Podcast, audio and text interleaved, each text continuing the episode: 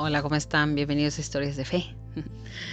Pues esta es la última historia de las mujeres ejemplares que encontré aquí en los libros de Sor Emanuel. Esta historia es del libro La paz tendrá la última palabra.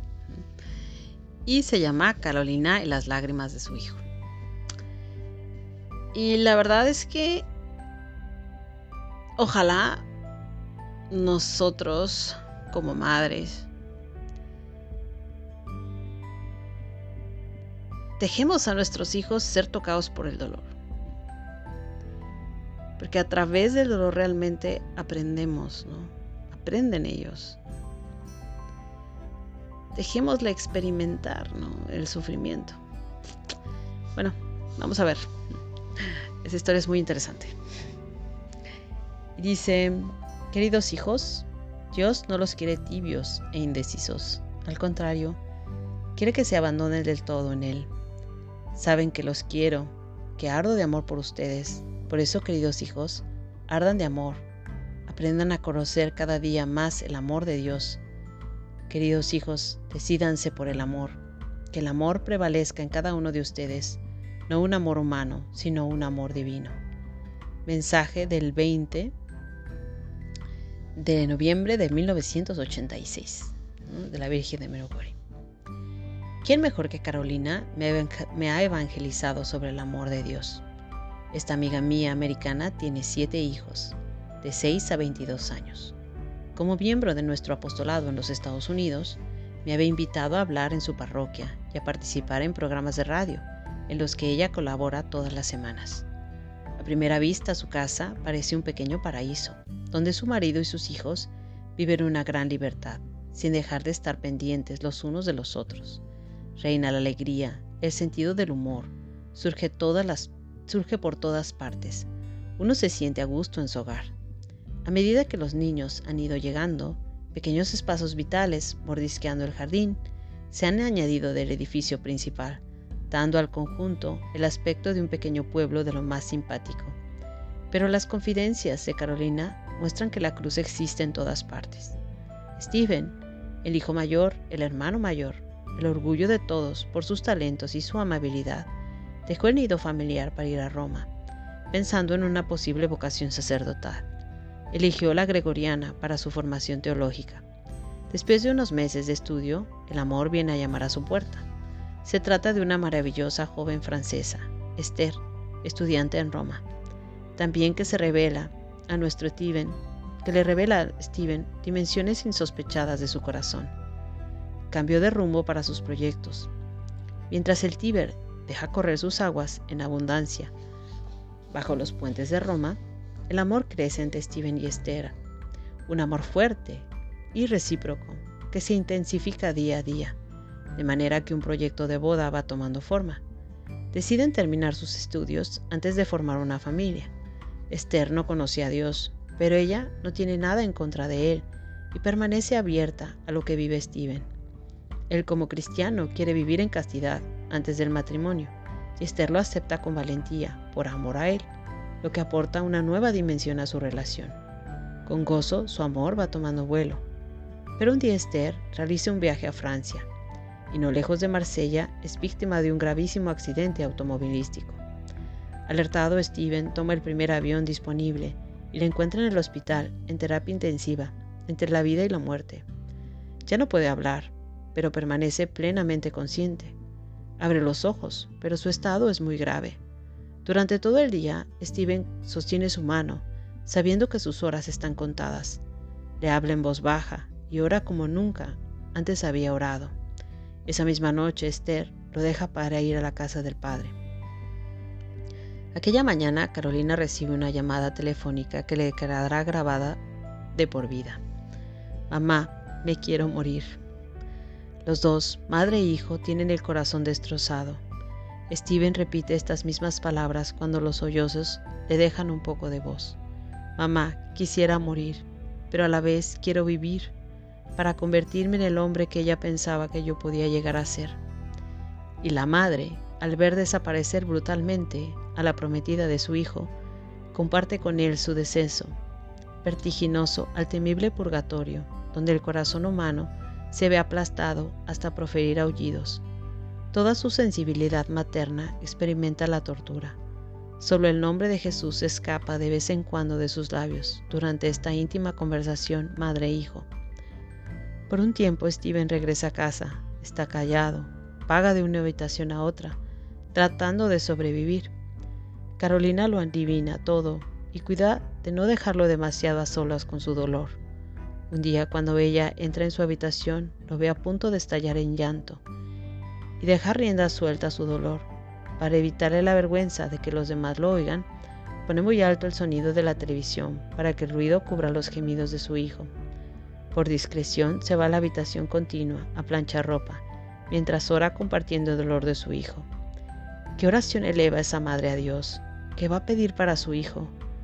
¿Qué deseo lleva en su corazón para él? A esto quiero llegar. Escuchen con atención las oraciones de esta madre cristiana, que tanto quiere la felicidad para su hijo y que lo ve destrozado por la prueba. Señor Jesús, tú ves a mi hijo aplastado por el dolor, y yo su madre lo estoy con él. Señor Jesús, no le ahorres ninguna de las pruebas que deba vivir para llegar a ser el santo que tú esperas que sea. No le quites ningún ápice de las pruebas que deba transitar para llegar a ser el gran santo según tu plan. Cuando Carolina me confió que había rezado así, pensé en María al pie de la cruz. Ella no trató de suprimir la cruz. No tenía un amor humano por su hijo, sino un amor divino. No hizo gestiones ante Pilato para evitar su condena, ni ante el Cenedrín, ni ante Herodes, ni ante los sumos sacerdotes de Jerusalén. Permaneció en silencio. Ella sabía que su hijo debía pasar por aquello para cumplir su misión de Salvador. No trató de quitarle la cruz, sino que le ayudó a llevarla. La cargó con él por compasión y por amor. Esta es la diferencia entre el amor humano y el amor divino. Este es el amor divino que el Espíritu Santo quiere derramar en nuestros corazones, para que cada día florezca en nosotros hasta su plenitud. ¿Cuál es la definición del amor divino? Amar divinamente no es solo desear la mayor felicidad a la persona amada, sino también darse a sí mismo al servicio de esa mayor felicidad para ayudar a florecer sin tratar de obtener beneficios personales. Es sacrificarse uno mismo para ayudar al ser querido a llegar a ser de manera óptima lo que es a los ojos de su Creador. Esto es ayudarle a hacer realidad todo el potencial de amor del que es capaz y llegar así a ser el santo que está destinado a ser en este mundo y para la eternidad. Un santo es alguien que posee en su corazón la plenitud del amor. Así que nada es demasiado costoso, nada es demasiado inaccesible para aquel que ama verdaderamente, sin interés personal y sin egoísmo. Solo el amor auténtico realiza milagros. Si nos diéramos cuenta del potencial de amor que Dios ha puesto en nosotros, estaríamos locos de alegría. ¿Por qué vivir debajo de nuestras posibilidades? Qué ejemplazo, ¿verdad? son, son, cuatro mujeres súper ejemplares. Y esto es a lo que hemos sido llamadas como madres, a que nuestros hijos lleguen a la santidad, que lleguen al cielo. Y es por lo que tenemos que pedir. Muchas veces cuando nuestros hijos están en un problema muy fuerte. En un problema de drogas, en un problema de alcohol, malas amistades, etc. Pues nosotros quisiéramos quitarles el dolor de su vida, que no les pasara nada. Pero muchas veces ese dolor, ese sufrimiento, ese problema va a ayudar a que se santifiquen, a que se acerquen al amor, a que se acerquen a la cruz que conozcan lo que es el dolor y el sacrificio de Jesús. Y eso va a ayudarles a estar más cerca de la santidad y del proyecto que Dios tiene para ellos. Entonces, como mamás, nuestra misión es rezar por ellos para que en medio del dolor, en medio de las pruebas, ellos puedan sortear esas pruebas y que lleguen a ser la persona que Jesús planeó que lleguen a ser santos, que lleguen a ser apóstoles, a llevarles a otros a Jesús. De esto se trata todo esto. ok, bueno. Muchas gracias. Nos vemos la próxima semana con más de de fe. Bye.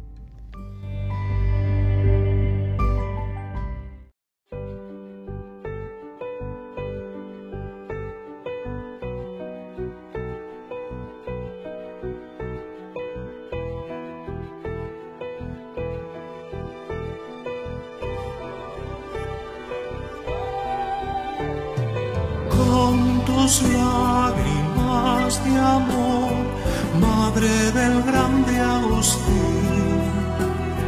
Diste a la iglesia un doctor, diste al cielo un serafín. Diste a la iglesia un doctor, diste al cielo un serafín. Salve a sola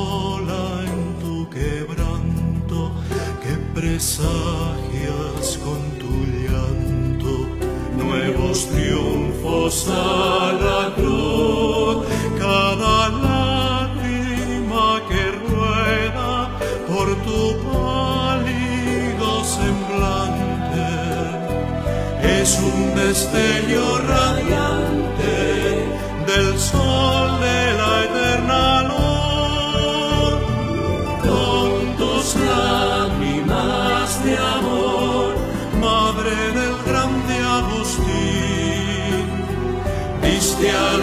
iglesia un doctor, diste al cielo un serafín. Diste a la iglesia un doctor, diste al cielo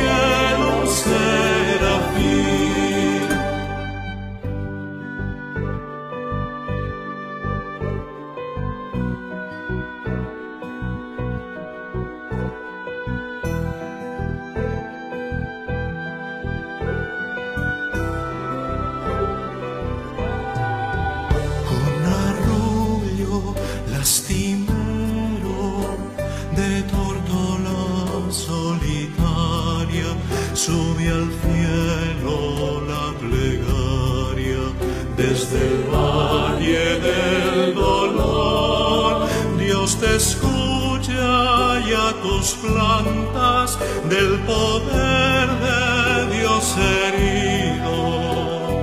Hay un gigante rendido y ese hijo de